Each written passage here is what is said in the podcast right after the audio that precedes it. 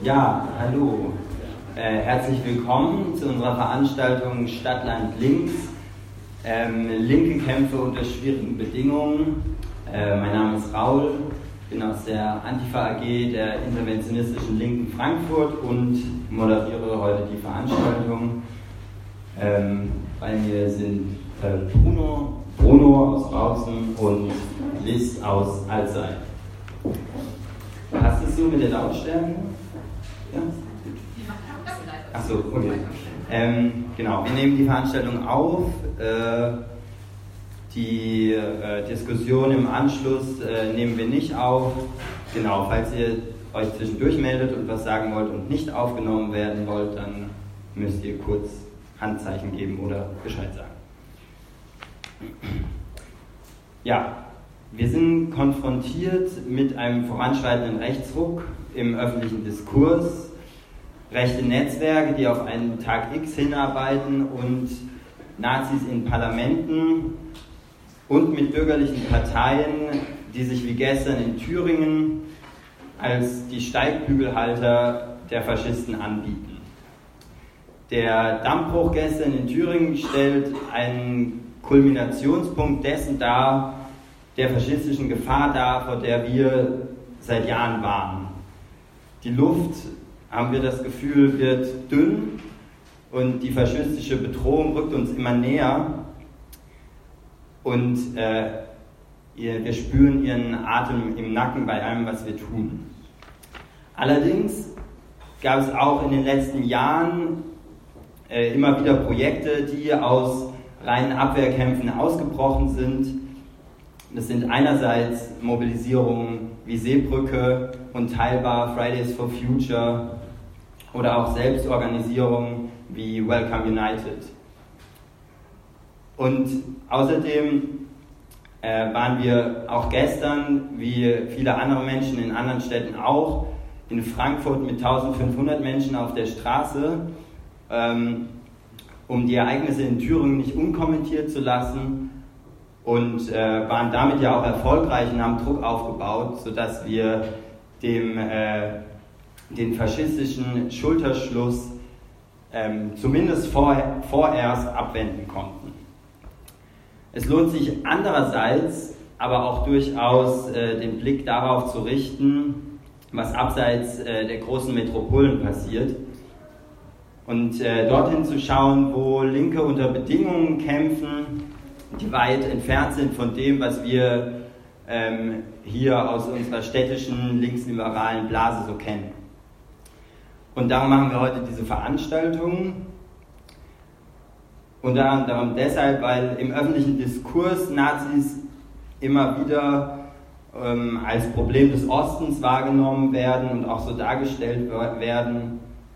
Und wir heute aber auch mal äh, den Blick in das westliche Hinterland äh, wenden wollen, weil ja zum Beispiel allein Ereignisse wie der Anschlag in Wächtersbach zeigen, dass wir auch in Hessen durchaus ein Problem haben. Und in Zeiten wie diesen, in denen äh, die selbsternannte Mitte tot ist, wie wir an Ereignissen wie gestern sehen, gilt es eben mit denen ins Gespräch zu kommen, mit denen man noch reden kann. Und es gilt sich stärker auf die eigenen Verbündeten zu beziehen und vor allem voneinander zu lernen. Und gerade von denen äh, zu lernen, deren, deren Praxis oft äh, viel unsichtbarer ist äh, als unsere und äh, deren Praxis eben auch oft viel weiter weg erscheint. Und wir wollen uns heute gemeinsam fragen, wie wir in Zeiten, in denen sich äh, große Teile der Gesellschaft ähm, vor der Entscheidung gestellt sehen, auf welcher Seite sie jetzt stehen wollen, ähm, wollen wir uns fragen, wie wir gemeinsam als Linke in die Offensive kommen können. So viel dazu. Ähm, bei mir ist Bruno, er ist aus Bautzen. Das ist eine äh, Stadt in Sachsen, im Osten von Sachsen mit 40.000 Einwohnern. Ähm, die hat 2016 äh, traurige Berühmtheit erlangt. Daher mag euch der Name bekannt vorkommen, als dort ähm, die Hetzjagden von Nazis auf Geflüchtete stattgefunden haben.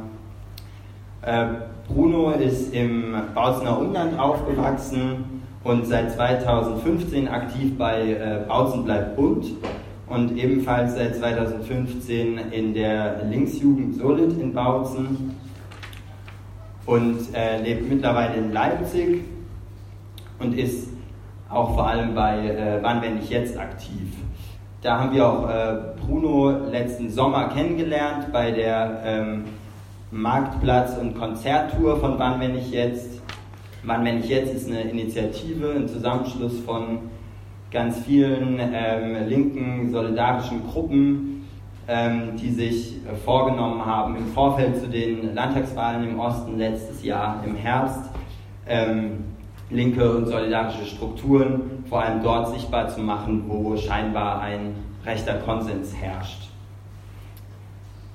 Außerdem äh, ist heute Liz bei uns. Äh, sie ist Teil der interventionistischen Linken Rhein-Neckar und der antifaschistischen Initiative Alzey.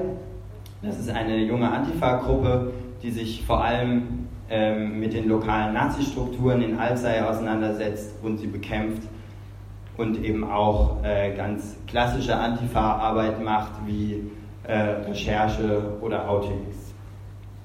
Darüber hinaus ist sie äh, Teil von äh, Subcat Alzey, äh, eine Initiative, die ein linkes Zentrum in Alzey gründen will.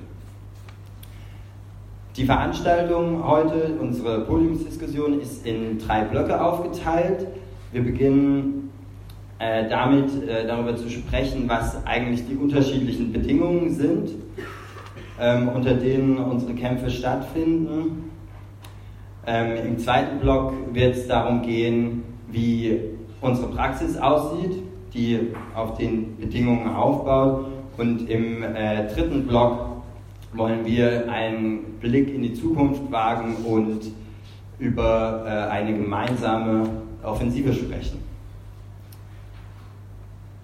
Genau. Ähm, so viel zur Einleitung. Ähm, jetzt werde ich nicht mehr so viel reden, sondern mehr die Fragen stellen. Ähm, genau, und wir beginnen jetzt mit dem ersten Block zu den äh, Bedingungen, unter denen wir kämpfen. Und ähm, genau, erste Frage an Liz. Was meinst du, sind die äh, sind die relevanten Unterschiede zwischen, in den Bedingungen, in den Ausgangsbedingungen zwischen Stadt und Land? Was, was macht da meine, deiner Meinung nach den stärksten Unterschied aus? Also ein Thema, das halt auf dem Land eine deutlich geringere Rolle spielt, während das städtische linke Politik sehr stark prägt, sind zum Beispiel Mieten. Ähm, Alter hat auch so eine gewisse Ausnahmerolle, weil wir doch sehr hohe Mieten haben, obwohl wir auf dem Land sind. Ähm, aber doch, dennoch ist es so, dass in vielen Dörfern Mieten und Mietenkämpfe jetzt nicht das Thema sind, womit wir Menschen organisieren können, weil hohe Mieten einfach gar nicht so das Problem äh, sind in Dörfern, wo alle Jugendlichen in die Stadt wegziehen. Ähm, auf der anderen Seite, wir hätten da, dadurch natürlich die Möglichkeit, Freiräume zu schaffen, aber Freiräume existieren zum Teil gar nicht. Also linke Politik auf dem Land ist vor allem dadurch auch sehr schwierig, dass es Räume braucht und einfach nicht gibt in der Regel. Ähm, man kann dann manchmal noch auf Parteibüros ausweichen oder mal auf ganz verrückte Ideen kommen. Wir sind in der analytischen Gemeinde in Alzey öfter in, und dann spricht man mit Kirchen, Gemeinden um Räume. Und wenn man dort keine bekommt, dann ist es eben doch wie immer die Privatwohnung. Und dadurch kann man oft auch gar nicht neue Menschen ansprechen. Und ich denke, das ist so ein Problem, das in Städten einfach nicht existiert. Städte haben dafür die Mieten als großes Problem und haben ihre Zentren, aber es fließt viel Arbeit rein, diese Zentren zu verteidigen. Dann äh, jetzt ähnliche Frage an äh, Bruno. Ähm, was würdest du sagen, sind so äh, die stärksten Unterschiede ähm, zwischen Ost und West, was die äh, Ausgangsbedingungen angeht und ähm, welche Erfahrungen äh, spielen da vielleicht auch ähm, die, äh, nein, welche Rolle spielen die Erfahrungen aus dem real existierenden Sozialismus auch bei den Ausgangsbedingungen für linke Politik im Osten? Ähm, also ich habe den Eindruck, dass es ähm, in Westdeutschland vielerorts eine ähm, ganz anders äh, entwickelte und breitere Zivilgesellschaft gibt, die dann eben doch mal vielleicht gegen den Nazi-Aufmarsch auf die Straße geht oder wenn nicht, dann immer ein Demokratieprojekt organisiert oder so. Das ist was, was in vielen Teilen des Ostens eben überhaupt gar nicht vorhanden ist, aufgrund der Geschichte eben der SED-Diktatur ähm, dann der Tatsache, das bezieht sich vor allem auf Sachsen, ähm, dass die CDU seit 1990 praktisch durchweg den MP stellt ähm, und regiert und praktisch so ein Zitat kommt wieder mal wieder im Kopf vom ersten Ministerpräsidenten von Sachsen, der sagt, die Sachsen seien immun gegen Rechtsextremismus, eben dann deutlich macht, dass rechte Tendenzen, dass rechte Strukturen geleugnet werden, dass da verharmlost wird. Ich glaube, das ist vielleicht ein Unterschied, den ich sehen würde. Ähm, genau, und würde da eben nochmal betonen, dass es auch innerhalb des Ostens Differenzen gibt. Das haben wir jetzt sehr ähm, bei Wann wenn ich jetzt gemerkt. Sachsen ist da eben nochmal ein besonders schlechtes Beispiel, auch Thüringen, wo eben die CDU, also die Bundesländer, wo die CDU ähm, äh, den Ministerpräsidenten oder die Ministerpräsidentin gestellt hat über Jahrzehnte.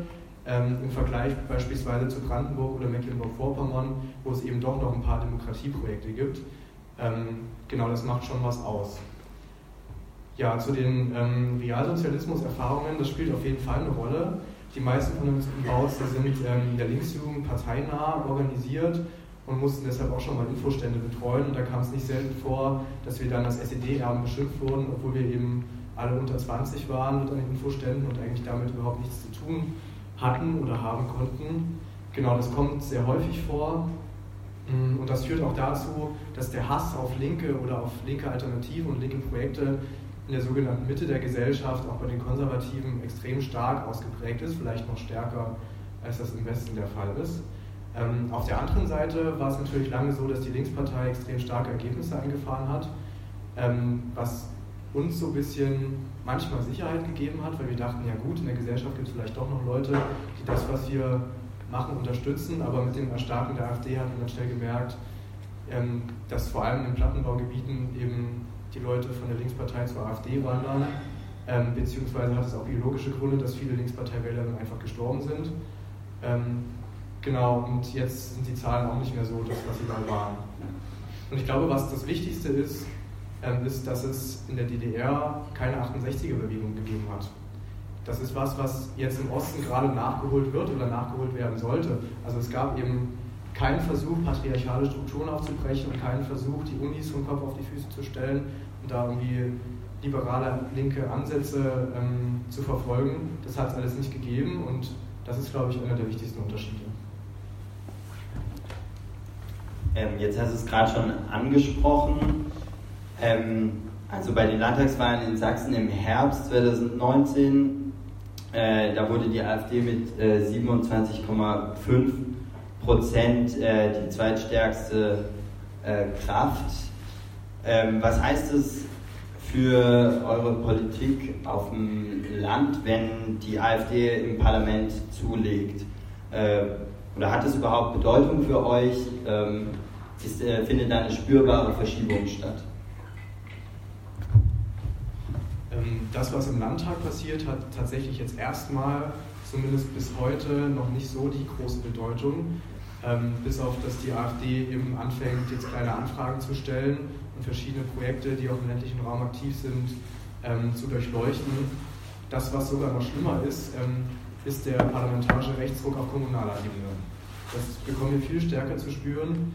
Ähm, Im Stadtrat von Bautzen ist es zum Beispiel so, dass die AfD zwar da nur in Anführungszeichen 24 Prozent geholt hat, dass wir aber zusätzlich noch ähm, ein rechtes Bürgerbündnis haben, was ebenfalls 20 Prozent geholt hat und eine CDU, die eben schon für den Landesverband Sachsen noch, noch weiter rechts steht, ähm, sodass wir da in diesem Stadtrat eine rechte Mehrheit von mehr als 60 Prozent haben. Und wir bekommen das zu spüren, indem zum Beispiel der selbstverwaltete Jugendclub Kurti, den es jetzt erst ein bisschen mehr als ein Jahr gibt, der hart erkämpft wurde, schon wieder in Gefahr ist, ähm, dass die finanziellen Mittel gestrichen werden. Ähm, da gibt es jetzt zum Glück das Netzwerk Polylux, was da finanziell einspringt und den Kurti weiter fördert. Aber ohne die, diese Unterstützung wäre das Projekt schon tot. Dasselbe gilt zum Beispiel für die Bauster Fraueninitiative und andere Projekte. Ähm, und das sieht man auch in anderen Kommunen. Das letzte Beispiel war jetzt das ähm, Treibhaus in Döbeln. Das ist auch ähm, ein linkes demokratisches Projekt, was soziale Arbeit macht, aber was eben auch Räume bietet für Aktivistinnen, die sich da äh, jede Woche treffen können und Projekte planen können. Ähm, da hat die AfD versucht, über den Kreistag dort die Mittel zu streichen, was im Endeffekt nicht geklappt hat. Ähm, aber dafür musste eben das Treibhaus die Extremismusklausel ähm, unterschreiben, sich von Gewalt jeder Art und von Linksextremismus distanzieren. Also das sind sozusagen die Dinge, die die AfD jetzt schon durch ihre äh, Stärke in den Kommunen ähm, erreicht und praktisch auch den Diskurs verschiebt.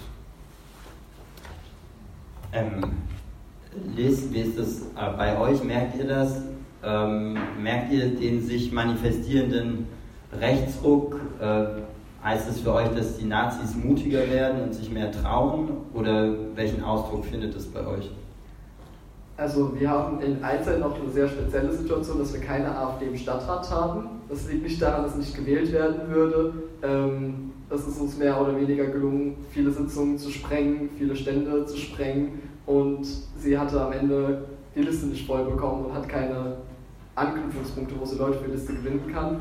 Dennoch spüren wir das. Ähm, es ändert sich aktuell bei uns sehr viel, wie Rechte auftreten. Früher waren es noch die klassischen Kameradschaften, NPD, autonome Nationalistinnen ähm, und mit dem Erstarken der AfD hat sich das sehr gewandelt. Es springt stärker in die Mitte der Gesellschaft ähm, und auch die CDU macht rechtere Politik aus Angst, WählerInnen zu verlieren. Und davon fühlen sich Rechte in der Gesellschaft bestärkt in ihrer Ansicht, in ihrer Haltung. Und ich muss sagen, vielleicht nehme ich es auch erst einfach stärker wahr. Ich bin noch jetzt sehr jung. Aber ich habe doch deutlich den Eindruck, dass Gewalt von rechts sehr zugenommen hat bei uns vor Ort. Es ist mittlerweile so, dass eigentlich keine Woche vergeht, wo ich nicht auf der Straße zumindest verbal angegangen werde. Und auch körperliche Angriffe kommen immer häufiger vor. Und in dieser Intensität war das früher bei uns weniger so. Das, waren dann die, das war dann die NPD, die bei der Demo kam. Und während die Demo war, musste man aufpassen. Die hat man auch erkannt. Und heute kann das jede Person sein, die einem über den Weg läuft. Und plötzlich, wenn es an einer Person vor Grenze vorbeiläuft, hat man plötzlich einen Schlag im Gesicht. Das ist neu.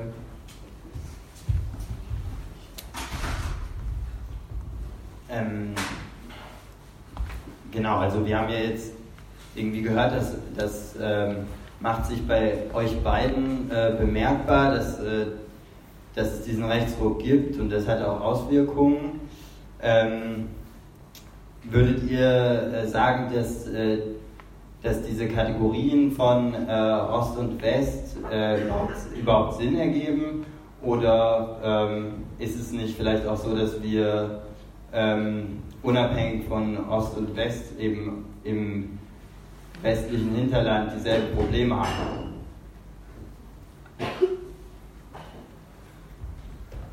Ähm, also ich würde sagen, dass sie eher weniger Sinn ergeben, ganz einfach, weil auch innerhalb von Ost und West es Differenzen gibt. Ähm, aber auch, wir haben das auch gemerkt, dass wir vorher schon gesprochen haben, dass es eben ganz viele Parallelen gibt zwischen zumindest einzelnen Regionen im Westen und Ostsachsen beispielsweise, ähm, wo es ähnliche Verhältnisse gibt. Ich glaube, das, was vielleicht der Unterschied ist, ist, dass die AfD im Osten noch stärkere Wahlergebnisse einfährt und dass es einen breiteren gesellschaftlichen Rückhalt gibt. Genau, das ist vielleicht das, was ich noch als Unterschied sehen würde, aber ansonsten würde ich denken, dass die Kategorien nicht mehr wirklich Sinn ergeben. Also ich würde die Kategorien auch meistens nicht als sinnvoll erachten, einfach weil sie oft zu pauschal sind. Die Unterschiede sind doch sehr enorm. Ähm, wenn wir uns jetzt zum Beispiel Dortmund und Hamburg ansehen, beides ist Westen, lässt sich nicht miteinander vergleichen. Wenn man sich dann das Saarland wiederum ansieht, hat es wiederum gar nichts mit den Regionen um Hamburg und Dortmund zu tun. Ähm, das sind enorme Unterschiede und man muss sich eigentlich die einzelnen Regionen ansehen und je nach Region gibt es dann teilweise sehr viele Parallelen, es gibt teilweise auch Unterschiede, aber als pauschale Unterscheidung ist es meistens ungeeignet.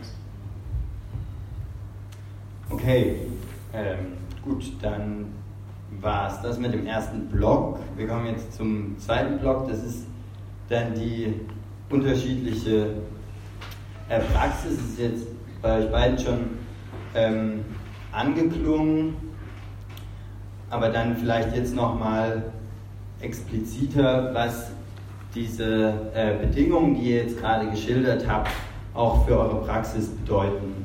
Und ähm, da die Frage, ähm, wie denkt ihr, äh, ist es als äh, Linke möglich, unter den Bedingungen, die, die ihr jetzt geschildert habt, äh, trotz allem äh, auch in die Offensive zu kommen? Oder in welchem Ausmaß ist es möglich?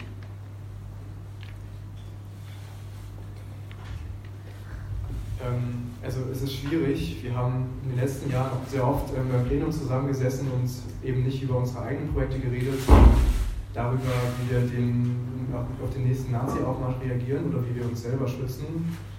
Ähm, also das, was wir machen, ist fast nur Antifa-Arbeit und wir können im Moment schon eigentlich seit Jahren nicht wirklich andere Themen bearbeiten, obwohl wir das gerne würden.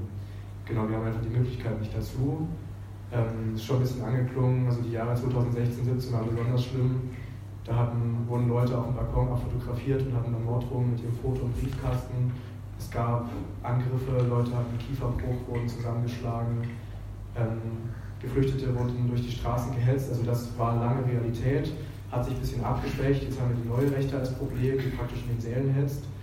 Ähm, genau, aber das macht es eben sehr, sehr schwer, an die Offensive zu kommen das, was wir machen, ist eigentlich, dass wir darauf reagieren und nicht wirklich, dass wir selber agieren oder Themen setzen. Ähm, wir versuchen, Bündnisse zu schmieden, das ist das Einzige, was uns irgendwie übrig bleibt.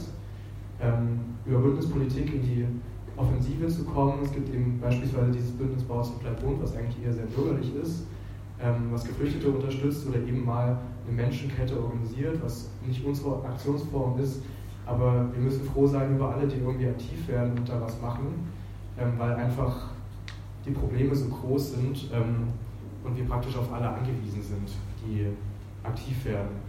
Ähm, das geht bis hin dazu, dass wir eben auch mit CEU-Lern zusammenarbeiten, die dort im christlichen Arbeitnehmerinnenflügel organisiert sind. Ähm, genau, obwohl die CDU ansonsten eigentlich unser politischer Gegner ist. Das macht es ein bisschen schwierig sozusagen.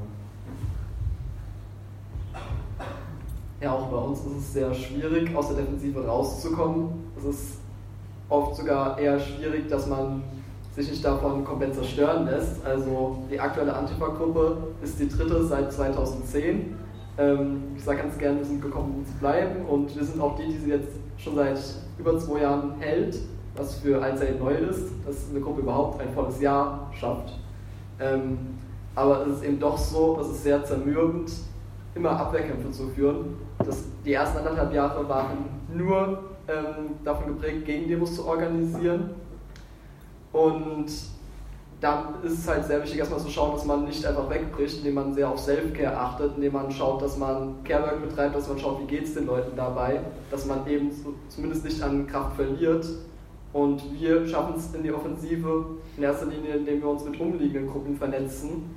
Ähm, wo wir aus eigener Kraft aber nicht genug sind und nicht stark genug, setzen wir, hoffen wir sehr auf die Unterstützung von Mainz und haben auch teilweise Unterstützung aus Mainz, mittlerweile auch aus anderen Städten. Worms kommt mehr dazu, Mannheim. Ähm, wir verbünden, also ja, sehr viel Bündnisarbeit. Wir vor Ort haben wir nicht viele BündnispartnerInnen. Also gehen wir eben in die umliegenden Städte und mit deren Unterstützung schaffen wir es dann genug zu sein auf der Straße, dass wir wieder offensiv Arbeit machen können und dass wir auch aus diesem Abwehrkampf rauskommen. Ähm, ist aber bei euch in, in Alzey und der Region nicht äh, vielleicht als äh, Positivbeispiel äh, zu nennen die äh, Fridays for Future Bewegung? Also ich ja. Also Fridays for Future Bewegung, die Fridays for Future Bewegung bei uns ist sehr, sehr antikapitalistisch ähm, und ist auch sehr kämpferisch, macht regelmäßige Demos, das ist auf jeden Fall sehr positiv. Ähm, allerdings ist es nicht so, dass es mehr Leute geworden wären durch diese Bewegung. Ähm, es sind eben doch bis zu 100 Leute. So, an den Höhepunkten waren es mal 150, 170 Personen. Aber das ist jetzt, hat sich jetzt bei 100 Leuten etwa eingependelt. Und das ist auch das, was wir bei Demos gegen Nazis haben. Und es gibt sehr viele Überschneidungen. Also die Menschen, die links sind vor Ort, die es davor gab, sind auch noch immer da. Was sich geändert hat, ist, dass seit Fridays for Future Umwelt wir es schaffen, einen offensiv Punkte, was Umwelt angeht, in die Zeitung zu bringen, in die Debatte zu bringen. Also wir haben es geschafft, jetzt eigene Inhalte zu setzen. Genau, aber es ist uns nicht gelungen, ähm, uns stärker zu organisieren, zu strukturieren. Aber wir haben eine bessere Pressearbeit, könnte man sagen. Ähm, dann daran vielleicht anschließend, ähm, äh, kommt, ist es bei euch im, äh, in Bautzen äh, auch möglich, äh, dass sich da so äh, Bewegungsdynamiken entfalten wie Fridays for Future? Ähm, und äh, wenn, wenn ja, wer sind dann, also wer sind in, auf der einen Seite in eurem, eurem regulären Bündnisprozessen, auf der anderen Seite in so ähm, eher äh, spontanen äh, Bewegungsdynamiken? Wer sind da eure Verbündeten und ähm, mit wem seid ihr da auf der Straße? Fridays for Future gibt es bei uns in Bautzen auch. Ähm, wir haben am Anfang versucht, da ein bisschen mit reinzukommen, ähm, das bisschen ähm, antikapitalistisch zu prägen, was uns nicht wirklich gelungen ist, ganz einfach, weil viele von uns in dem Jahr weggezogen sind. Dann hat es die Grüne Jugend geschafft, da mit reinzukommen und dann war unser Ziel Geschichte. Genau, leider haben wir in Bautzen tatsächlich selber kaum Bündnispartnerinnen, die mit uns auf die Straße gehen würden. Wir sind auch sehr auf die Städte angewiesen. Dresden ist nicht weit weg, Leipzig auch nicht so wirklich. Ähm, genau, nach Dresden haben wir schon, schon sehr lange sehr gute Kontakte, ganz einfach, weil eben viele aus Bautzen nach Dresden gezogen sind ähm, und weiter in der Region aktiv bleiben, sodass es da eben enge Kontakte gibt und die Leute aus Dresden, wenn es brennt, dann doch mal schnell da sind. Ähm, wir waren jetzt außerdem sehr oft beim antifaschistischen Jugendkongress in Chemnitz und haben dadurch die Genossinnen in Chemnitz kennengelernt, sodass es da jetzt eine Verbindung gibt und überwandern nicht jetzt die Genossinnen ähm, in Leipzig und in anderen Städten. Also diese überregionale Bündnispolitik ist sozusagen das, womit wir arbeiten, weil es vor Ort kaum jemanden gibt. Das ist ähm, in Görlitz, das ist äh, nicht weit weg von Bautzen an der polnischen Grenze, schon wieder ein bisschen anders. Ganz einfach, weil es eine Hochschule gibt. Da kommen mehr junge Leute hin, die irgendwie linkspolitisch aktiv werden. Da sehen die Verhältnisse schon wieder ein bisschen anders aus. Da gibt es eine stärkere Zivilgesellschaft. Das haben wir eben in Bautzen nicht und deswegen sind wir auf die, die Unterstützung von anderen von außerhalb angewiesen. Was uns tatsächlich auch ein bisschen hilft, ähm, obwohl wir ganz und gar nicht immer damit zufrieden sind, ist die Parteinähe. Da kommen wir dann doch mal an Geld oder an Räume. Ähm, Genau, obwohl wir wahrscheinlich, wenn wir in der Großstadt aufgewachsen wären, alle nicht in die Linksjugend oder irgendwie eine Partei eingetreten wären. Aber auf dem Land gab es eben keine andere Alternative. Ähm, und so haben wir schon auch Vorteile, sozusagen mit der Linkspartei zusammenzuarbeiten. Bei uns gestaltet es sich auch schwierig mit BündnispartnerInnen. Es gab das Bündnis Alter gegen Rechts. Das war sehr inaktiv, als unsere Gruppe angefangen hat, Arbeit zu machen. Und als dann die erste rechte Demo kam und es quasi erst mal wieder, und wir es quasi angeregt haben, dass es sich mal wieder treffen sollte, dann ist erstmal eine Debatte entstanden, sollen wir überhaupt gegen rechts demonstrieren. Und wenn das Bündnis als er gegen rechts darüber debattiert, protestieren wir überhaupt gegen rechts. Das ist schon ein sehr schwieriger Stand. Die nächste, Situation, die nächste Sache, die passiert ist, ist, dass die CDU eine Pressemitteilung rausgegeben hat, dass sie bei keiner Aktion von Alzer gegen rechts mehr mitmachen werden, solange wir da noch drin sind. Und ähm, also mit wir, wir sind da über andere Gruppen drin, nicht jetzt als Antifa, dann das wäre noch deutlich schwieriger. Dennoch ist die CDU bereits raus mit Pressemitteilungen. Die SPD hat sich vor anderthalb Jahren komplett vom Bündnis losgesagt und sagt, sie wird nicht mehr dagegen demonstrieren. Mittlerweile waren beide Parteien vom Linksextremismus, der in Allzeit zu stark werden soll.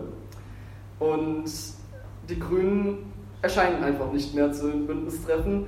Jetzt gibt es das Bündnis in der Theorie, aber wenn es einlädt, sitzen wir dort, nur unter einem anderen Label.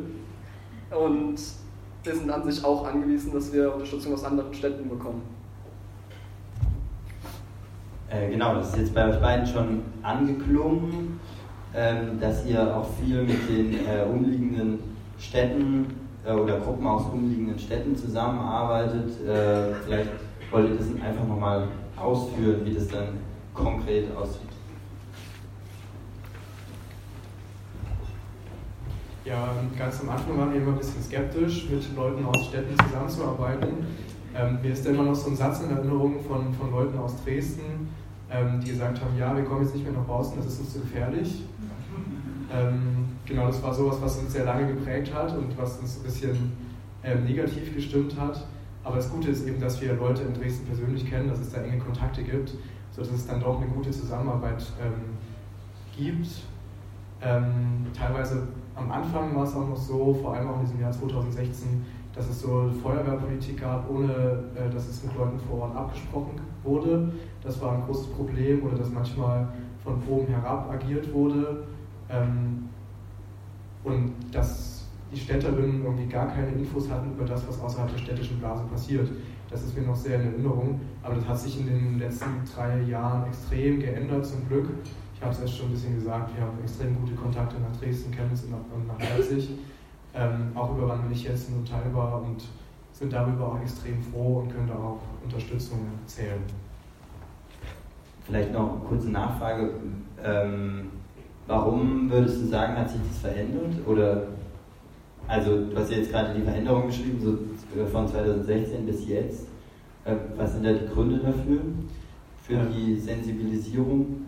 Ganz einfach, weil sich der Kontakt intensiviert hat, weil wir uns öfter getroffen haben, weil wir die Möglichkeit bekommen haben, wenn es in Bautzen gerade mal wieder drunter und drüber ging, in die Stadt zu kommen und da mal eine Woche irgendwie zu wohnen, ähm, da ein bisschen aus der Schusslinie waren, ähm, weil die Leute aus der Stadt zu uns gekommen sind, weil Freundschaften entstanden sind. Das ist so der Grund und weil so ein Bewusstsein entstanden ist von dem, was sozusagen im ländlichen Raum Sache ist und was da abgeht. Also auch hier kann ich von sehr ähnlichen Erfahrungen berichten. Ähm, nur dass wir waren so vor Ort sehr lange Zeit noch sehr isoliert. Äh, Arbeit vor Ort lief auch nicht so gut.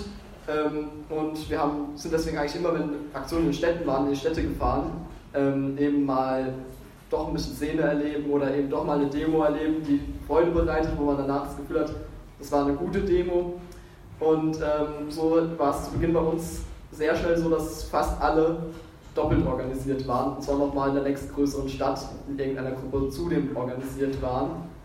Und ähm, erst über diese persönlichen Kontakte ist es quasi gelungen, dass die Gruppen auch mal einen Blick für die, unsere ländliche Region bekommen haben. Das hat davor nie so gut funktioniert.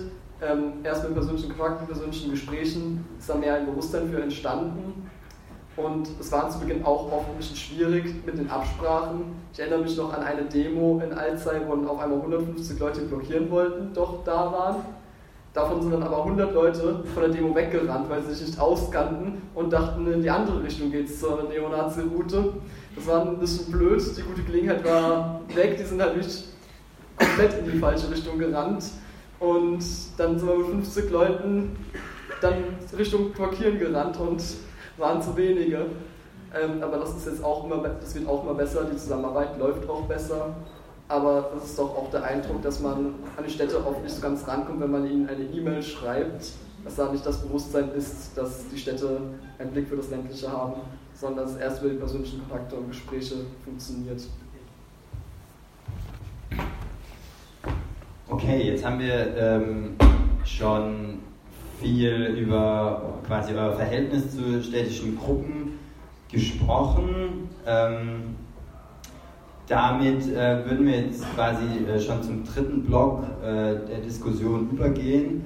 Und zwar, ähm, also um darüber zu sprechen, ähm, welche Perspektiven ihr in, in so einer Zusammenarbeit seht und ähm, äh, wie das äh, in Zukunft vielleicht noch besser werden kann. Und ähm, genau. Hm. Vielleicht aber nochmal, um äh, jetzt den, den Bogen zu den Ereignissen in äh, Thüringen zu schlagen. Ähm, was meint ihr bedeutet, bedeutet die Anbiederung von FDP und CDU an die AfD, die ja jetzt an sich nicht so was besonders Neues ist, aber die eben in Thüringen äh, ihren Höhepunkt gefunden hat. Ähm, was bedeutet das für, für uns und ähm, was braucht es vielleicht jetzt auch ganz konkret?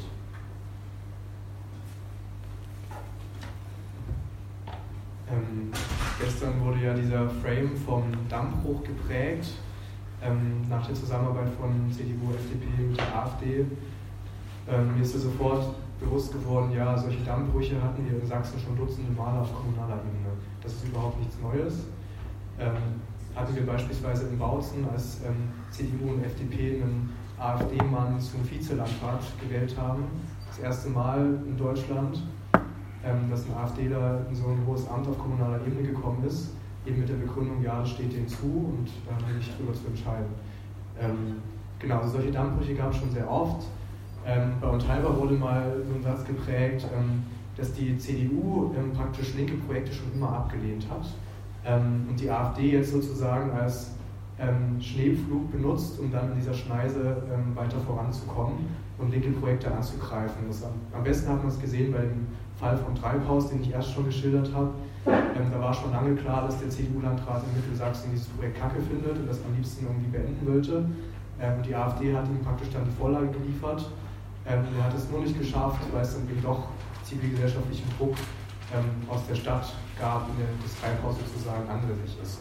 Ansonsten äh, wäre das geglückt. Also diese Zusammenarbeit ist nicht neu und sie bedeutet eben, dass linke Projekte jetzt wirklich konkret, akut in Gefahr geraten und unbedingt Hilfe brauchen. Ja, dazu, dass die Zusammenarbeit nicht neu ist. In der SWR-Mediathek ist vor zwei Jahren ein Video erschienen über die Zusammenarbeit von CDU und AfD in Rheinland-Pfalz. Ähm, und da ging es noch nicht darum, jetzt um irgendwelche Ämter, sondern wie eben Absprachen getroffen werden über Anträge im Geheimen, wie man doch versucht, zusammen Anträge durchzubekommen. Aber die Zusammenarbeit ist nicht das Neue und die CDU und AfD beide machen sehr oft klar, dass sie gerne zusammenarbeiten würden, wenn der gesellschaftliche Druck da nicht so stark wäre. Insofern ist die, dieser, der Fall in Thüringen ist eher ein schönes Beispiel, womit man anderen Leuten zeigen kann, wie offen es mittlerweile ist, wie stark diese Zusammenarbeit ausgeprägt ist. Allerdings war es nichts, das mich jetzt sonderlich überrascht hat. Es war eher etwas, das meiner Ansicht nach absehbar war, dass wenn die AfD immer stärker wird, früher oder später die CDU auch die Zusammenarbeit mit der AfD offener gestalten würde. Was das eben konkret vor Ort heißt, wenn die Zusammenarbeit offener aussieht, ist, dass Angriffe auf linke Projekte, Angriffe immer offener geschehen können und auch gemeinsam durch AfD und CDU geschehen können. Da geraten wir natürlich stärker unter Druck.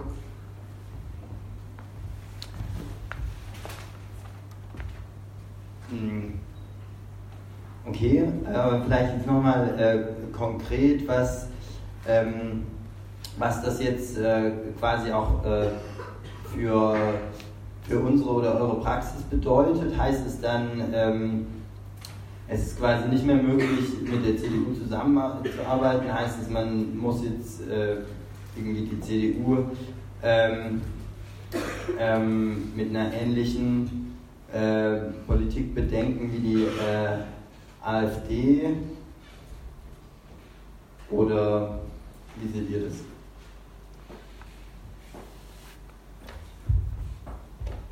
Ja, also die, die CDU war natürlich schon immer ein politischer Gegner, weil wir immer wussten, dass, dass die, wenn sie die Chance haben, auch linke Projekte angreifen werden und das in der Vergangenheit auch schon gemacht haben, bis auf einzelne Ausnahmen, also Einzelpersonen, mit denen man irgendwie reden kann. Aber im Prinzip war die CDU schon immer politischer Gegner. Ähm, ganz einfach eben, weil sie auch hauptverantwortlich ist für das Problem, was wir in Sachsen haben. Er 30 Jahre regiert und eben nichts unternommen gegen rechte Netzwerke. Ähm, und praktisch die Voraussetzungen dafür geschaffen. Deswegen muss sie natürlich auch ähm, als Gegner angegriffen werden. Man muss dann immer schauen, mit was für einem Kreisverband der CDU man es zu tun hat. Ich würde sie jetzt noch nicht gleichsetzen mit der AfD, aber es gibt mittlerweile extrem viele Schnittmengen. Ähm, und Sachsen ist sowieso nochmal ein sehr, sehr konservativer CDU-Landesverband.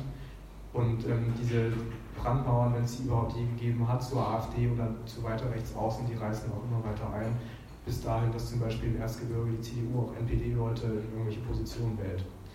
Das hat es auch gegeben jetzt in, in, letzter Zeit. Genau, deswegen ist sie auf jeden Fall ein politischer Gegner. Und das bedeutet für uns, dass wir sie eben auch als solchen betrachten müssen ähm, dass wir nicht auf ihre Unterstützung bauen dürfen, weder im Landesparlament noch auf kommunaler Ebene.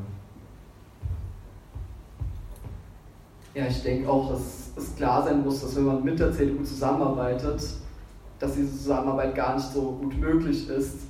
Bei Alster gegen Rechts war sie ja zu Beginn noch drin und hat dann, sobald die erste Demo war, mit einem Pressestatement ist sie Bündnis in den Rücken gefallen und hat damit ja auch noch eigentlich alle anderen Parteien, die sich gegen rechts engagieren, versucht so ein bisschen mit sich zu reißen.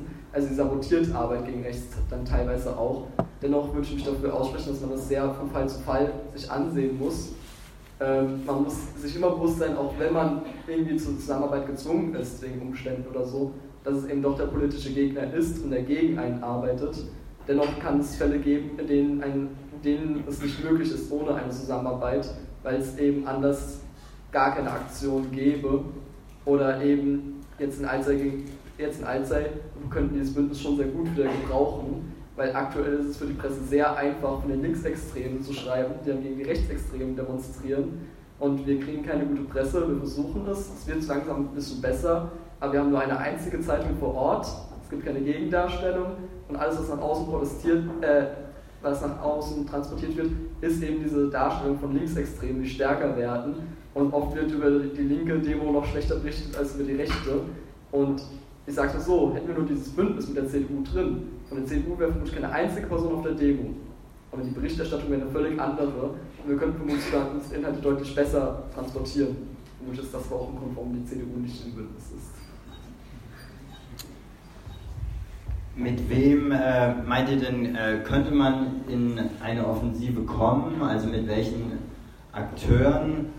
Und äh, wenn das eben auch äh, ähm, städtische Gruppen sind, äh, wie würdet ihr euch da so eine optimale Zusammenarbeit vorstellen? Oder wie meint ihr, kann das besonders gut gelingen? Ähm, ja, wir sind jetzt in Sachsen langsam sogar so weit, dass wir hoffen, dass SPD und Grüne in der neuen Landesregierung ein bisschen Druck auf die CDU aufbauen können ähm, und bestimmte Tendenzen eindämmen können.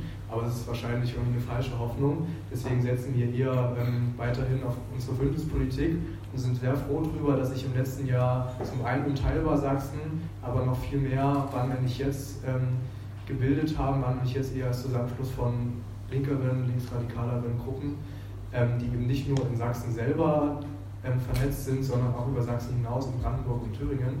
Das hat uns ermöglicht, ähm, in Austausch zu kommen, Know-how auszutauschen, mal ins Gespräch zu kommen, wie die Verhältnisse beispielsweise in Cottbus sind, in der Lausitz oder eben in Jena und in Saalfeld in Thüringen und zu schauen, welche Gemeinsamkeiten und welche Unterschiede es gibt und wie wir gemeinsam ähm, praktisch jetzt in den nächsten Monaten aktiv werden können. Ähm, und was es nicht jetzt vor allem auch ermöglicht, ist endlich mal Reichweite für das, was im ländlichen Raum passiert. Das hatten wir vorher nicht und jetzt in der Stärke, in dem Netzwerk hatten wir die. Wir haben extrem viele Interviews mit größeren Medien führen können. Selbst ähm, die BBC war da, haben uns gesprochen während der Wann nicht jetzt Konzerttour. Ähm, wir konnten dann erzählen, was praktisch die Realität ist im ländlichen Raum. Ähm, genau, das ist was Neues, was unbedingt ähm, erhalten werden muss. Und da sind wir auch dran, dass es so bleibt, dass dieses Netzwerk bestehen bleibt ähm, dass wir davon weiter profitieren. Das ist jetzt unser Anlass, weiterzumachen und das macht auf jeden Fall Hoffnung. Soweit sind wir leider noch lange nicht. Ähm, aber es ist auch bei uns so, dass wir mehr auf Bündnisse mit BündnispartnerInnen setzen, die eben auch wie wir sich gegen einen Rechtsruck einsetzen es protestiert sich auch einfach besser gegen rechts, aber auch wenn wir für einen gesellschaftlichen Wandel einsetzen. Ähm, mit Fridays for Future vor Ort klappt das sehr gut, die sich klar antifaschistisch bekennen. Ähm, mit umliegenden Gruppen klappt das sehr gut. Vor Ort ist es dann doch eher sehr schwierig. Ähm, vor Ort haben wir eigentlich keine weiteren Gruppen, außer die Gruppen, mit denen wir selbst mit aktiv sind und andere linksradikale Gruppen. Aber außerhalb dieser Gruppen durch Parteien erfahren wir wenig Unterstützung. Es ist eher so, dass die Bündnis unsere Projekte immer wieder angreifen und insofern finde ich es sehr gut, wenn man versucht, eigene Bündnisse zu gründen, wenn man eigene Bündnisse schafft und Bündnisse, mit denen sich arbeiten lässt, anstatt dass man zu oft darauf hofft, dass eben doch die konservativen Parteien oder die SPD einen unterstützen werden in der eigenen Position, denn das werden sie nicht. Was äh, sind denn eurer Meinung nach noch ähm, andere äh, Kämpfe, mal abgesehen von Antifa, die sich ähm, gewinnbringend äh, vielleicht auch verknüpfen lassen?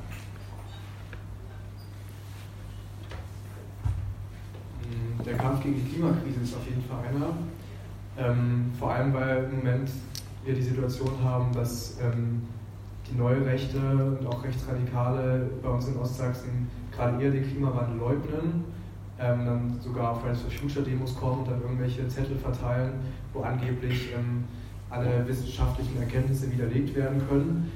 Ähm, das ist so ein Ansatz, wo wir, glaube ich, auch junge Leute abholen können und zeigen können, dass das, was die anbieten, ähm, nicht das Richtige ist. Das haben die in den letzten Jahrzehnten besser geschafft, ganz einfach, weil auch Jugendhäuser dicht gemacht wurden und die wie Plauen zum Beispiel ähm, dann Jugendarbeit und Hausaufgabenhilfe übernommen haben, was bis dahin geführt hat, dass eine Lehrerin jetzt ihren Job verloren hat. Das ist auch Realität. Aber genau dieser Kampf gegen die Klimakrise ist ähm, so ein Ansatzpunkt, wo wir auf jeden Fall auch dran sind und wie wir Leute abholen können, vielleicht auch radikalisieren können, ähm, gemeinsam in die Offensive zu kommen. Genau, was in der Lausitz ja nochmal ähm, eine extra Priorität hat, weil einfach Kohlegruben da sind und weil viele in der Kohle beschäftigt sind. neben Fridays for Future, mit denen wir ja vor Ort auch sehr viel zusammenarbeiten und wo wir es auch wirklich geschafft haben, eine gute Zusammenarbeit aufzubauen, ähm, versuchen wir es bei uns vor Ort auch noch ein bisschen mit dem Thema Freiräume. Wir haben nicht ganz die gleichen Probleme wie Städte, ähm, da sind unsere Mieten noch deutlich geringer, aber wir haben dafür keine Freiräume und nur wenn, dann vereinzelt und bedroht. Ähm, aber gerade da, wo es gar keine Freiräume gibt, Jugendliche gibt es überall und wo es gar kein Angebot mehr gibt, da erreichen wir Jugendliche eben sehr gut, wenn wir versuchen, dieses Angebot zu schaffen.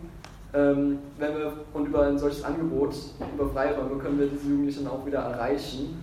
Ähm, und Freiräume können auch ein Forum sein, ein Ort, wo eben verschiedenste Themen miteinander verknüpft werden, wo Kämpfe verbunden werden, wo dann auch Bündnisse entstehen können oder Bewegungen entstehen können. Also Freiräume ist ein Thema, das durchaus auch im Dorf spannend ist.